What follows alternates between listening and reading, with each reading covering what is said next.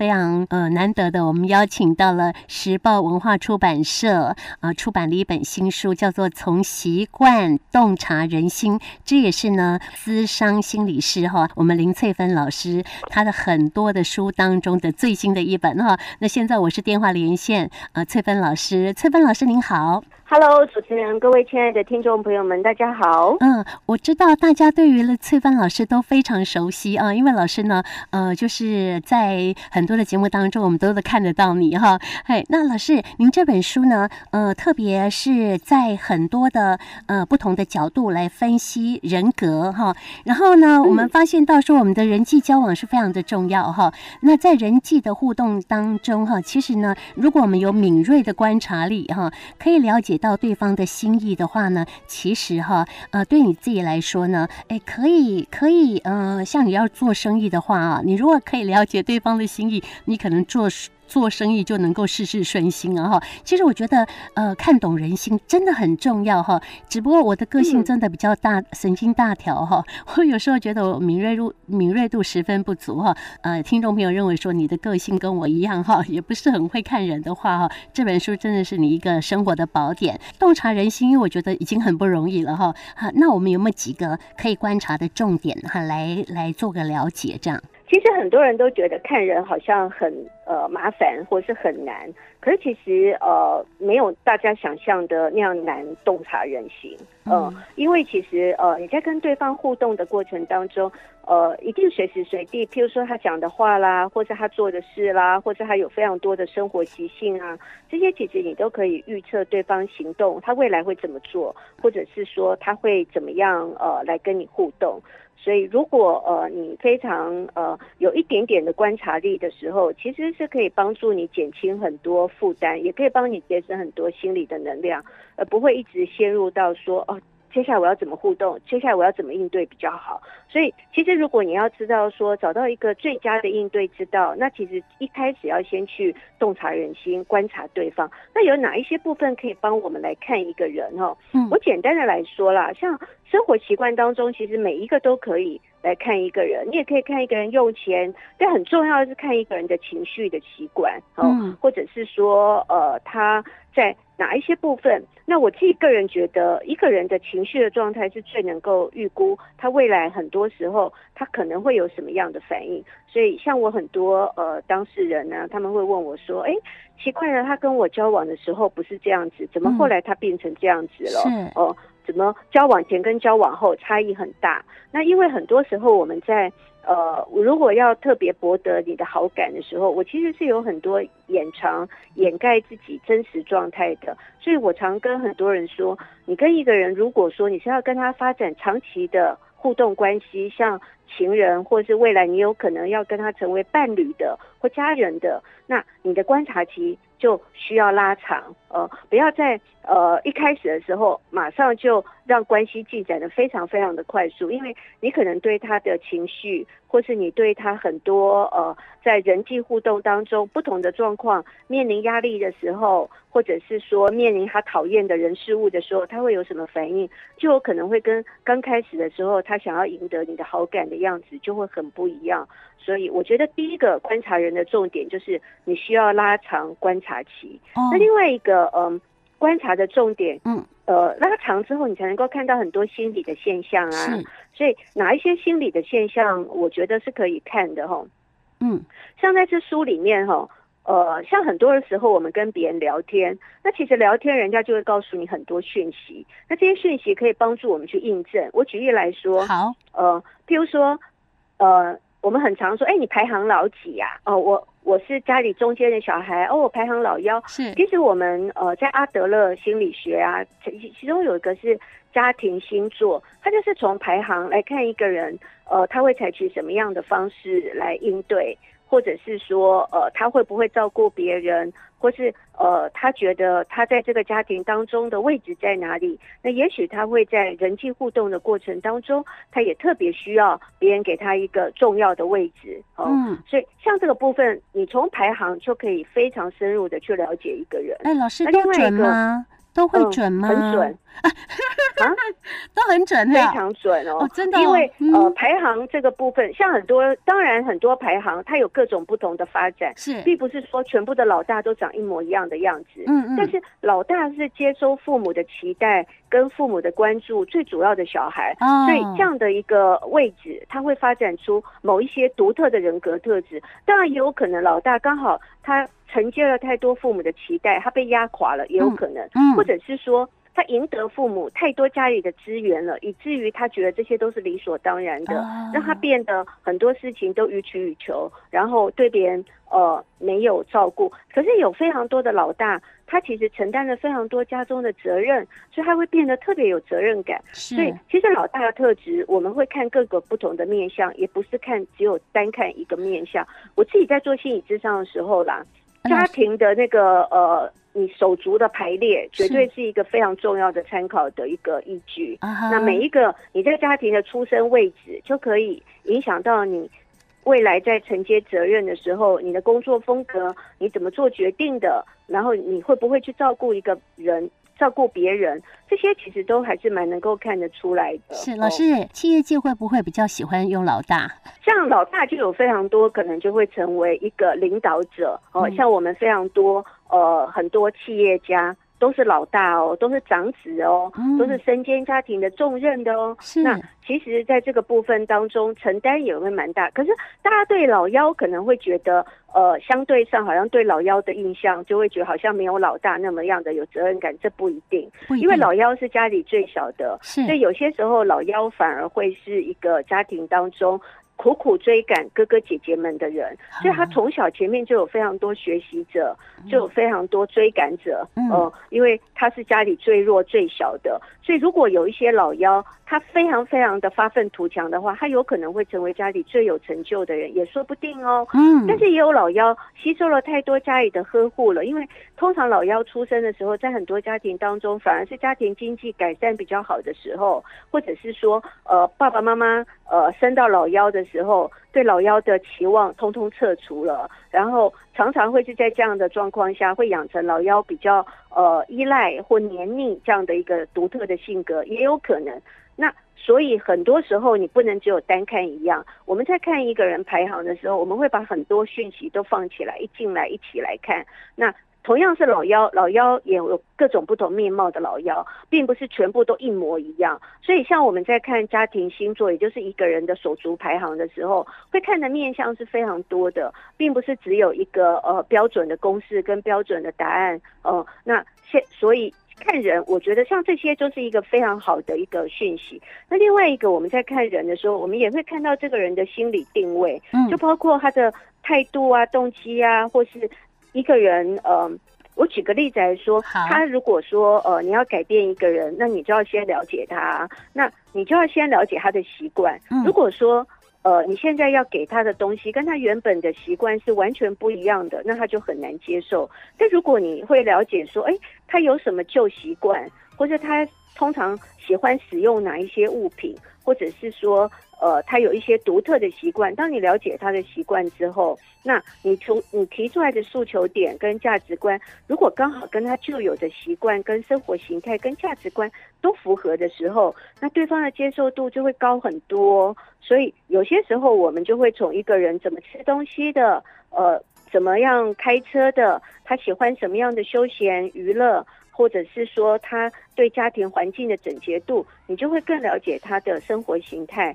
那你你也会更了解他的心理定位。所以，当你要提出一些呃想要说服一个人的方法的时候，你就可以从他的人格特质找到一个怎么样他怎么样的说法，他比较可以接受。或是你有什么提出什么样的产品，对方比较容易接受，那这些都可以从对方告诉你的很多讯息当中，你就会知道说我接下来要怎么做，比较可以帮助我达成我自己想要达成的任务或者目标。嗯嗯，这些也是会很有帮助的。是，呃，其实老师你讲说，其实从呃人的各种不同的习惯，包括哎他的排行，或者是说呢，呃他的生活的习惯、用钱的习惯、饮食的习惯呢，可以。看出他这个人的人格特质哈。所以我觉得老师这本书就很重要，因为老师都帮我们做分析了哈。你就算是对这个人不甚了解，那也没关系，你跟他聊个天之后呢，哎，其实我们回来赶快先看老师的书，再对照一下哦。那刚老师讲说，观察人的重点要拉长那个时间，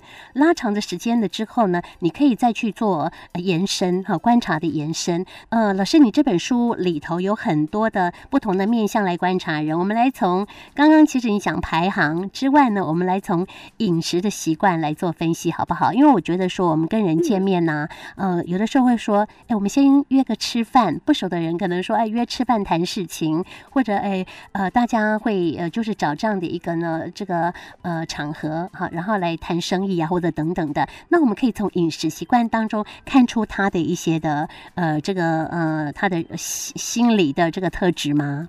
嗯，绝对是可以的。呃，像呃一个人吃东西啊，一般从心理学的角度来看啊，其实是我们防卫最低的时候。哦，所以你如果要看一个人的时候，呃，在一个人吃饭的时候，你反而比较可以看出他真实的状态。嗯，那另外一个，很多人都喜欢在呃约人家吃饭谈生意，对，或者是说吃饭呃谈事情。嗯，那。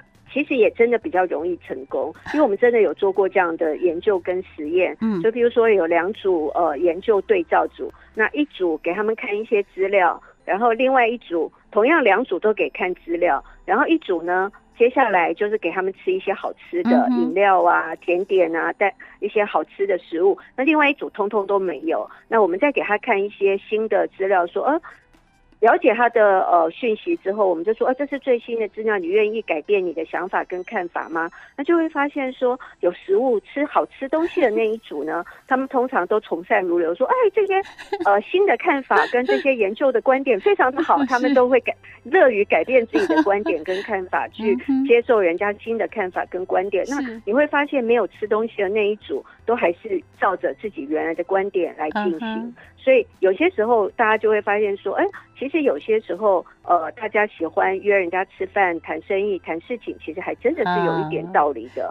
呃，最主要是在这样的状况下，我们一方面比较容易改变我们原本主观的意识，那另外一方面也比较容易降低防卫，然后对别人也会比较友善一点，所以真的会有一点帮助。嗯，那另外一个，呃，我觉得饮食在我们华人的文化就更加的重要，是因为我们华人文化哈。常常是用吃东西来，就是食物来表达爱的。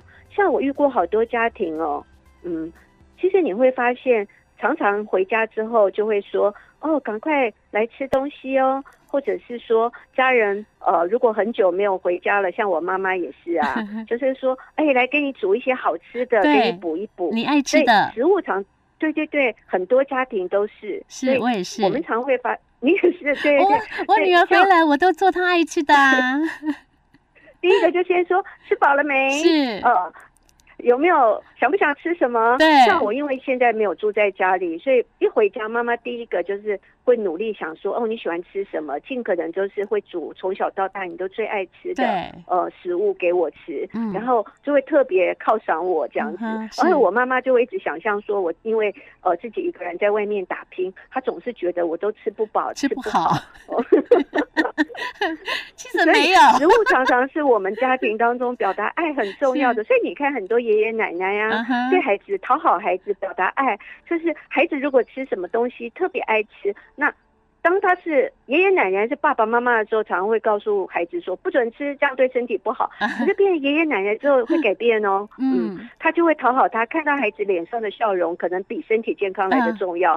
所以爸爸妈妈说不能吃糖果，他会偷偷塞两个给他说这给你。好，爸爸妈妈说不能吃养乐多，他就会偷偷塞一些饮料给孩子喝。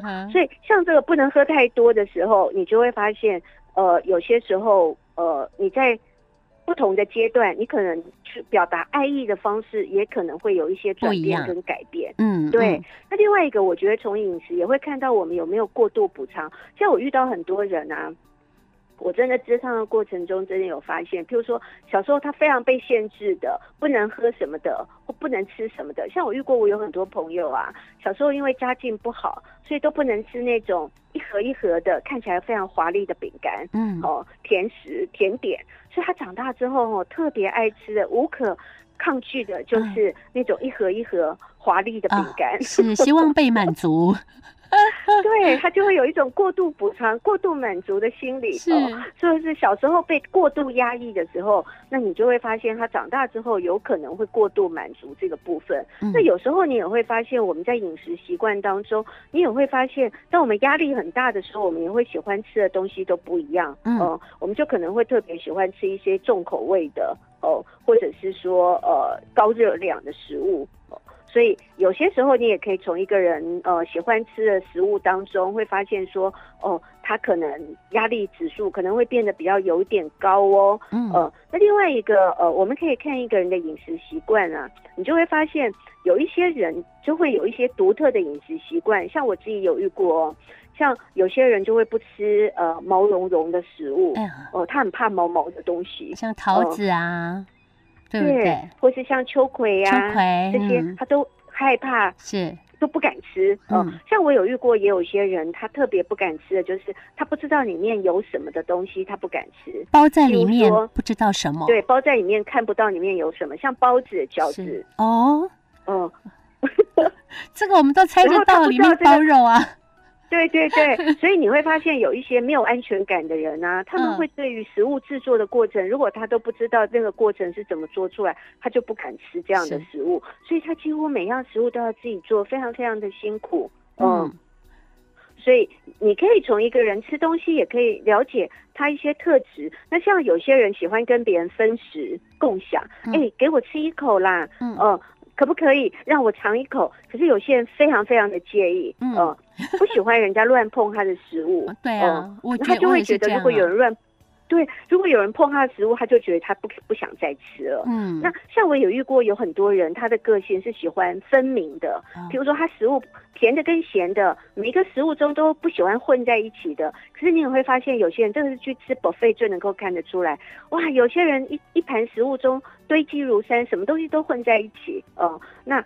有些人就是不能，他每样食物的味道都不能混在一起的，他很多东西都要分分明明的、清清楚楚的。哦，那像这个，你就会发现，哎，有很不一样哦。那另外一个，我们从一个人在吃食物的过程当中啦，你也可以看出来说。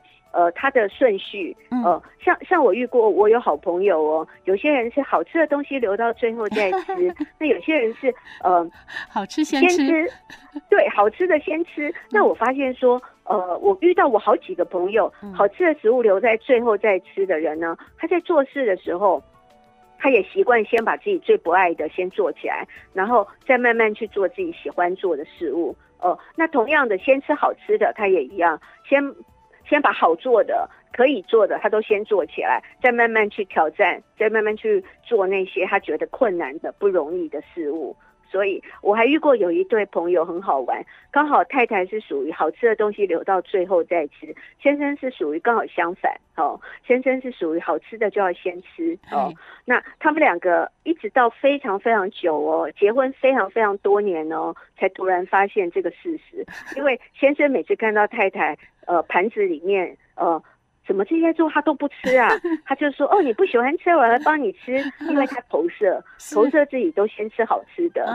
直到有一天，太太终于受不了了，跟他讲说：“我不是不吃哦，我是好吃的留到最后，结果我每次都被你吃掉了。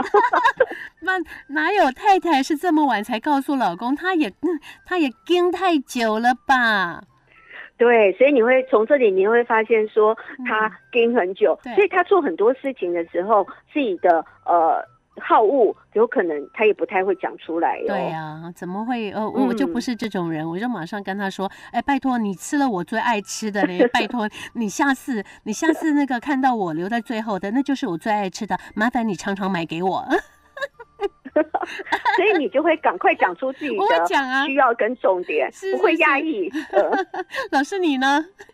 我也是属于一开始我可能第一次会忍耐一下，但第二次我一定会告诉他说：“哦，不好意思，这是我喜欢吃的。”那随着年龄的增长，我可能越来越敢讲出自己觉得在意的事情。是哦，所以老师，而且我会用一个对方可能呃比较可以接受的方式来跟他说明。啊哈，老师你东西好多，哦，我真的觉得说嗯，真的太有趣了。老师在整个智商呃这个人的一个过程当中，一定发生了很多很有趣的事情。不过老师，你有这么呃多的一些呢呃可以做跟大家分享的，写了这么多书，最重要的也是老师在自己的工作领域里面呢，真的非常资深，而且非常用心，非常的推荐朋友们来看这一本书。我觉得就像是跟我一样神经大条的人呢哈，在看了老师从习惯洞察人心这本书之后呢，哎，你多多少少可以呢呃累积一下你的能力实力，去判断人的时候，你可以渐渐的以最快的速度来做一个分析。了看人啦，你也可以自我觉察有没有书里面写的状况。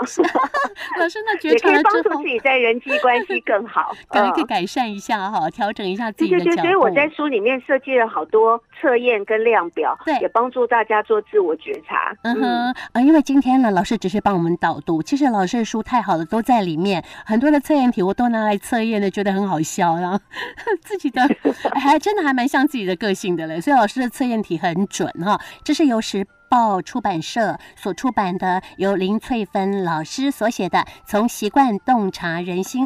老师，谢谢你今天帮我们的导读，谢谢，好，再见。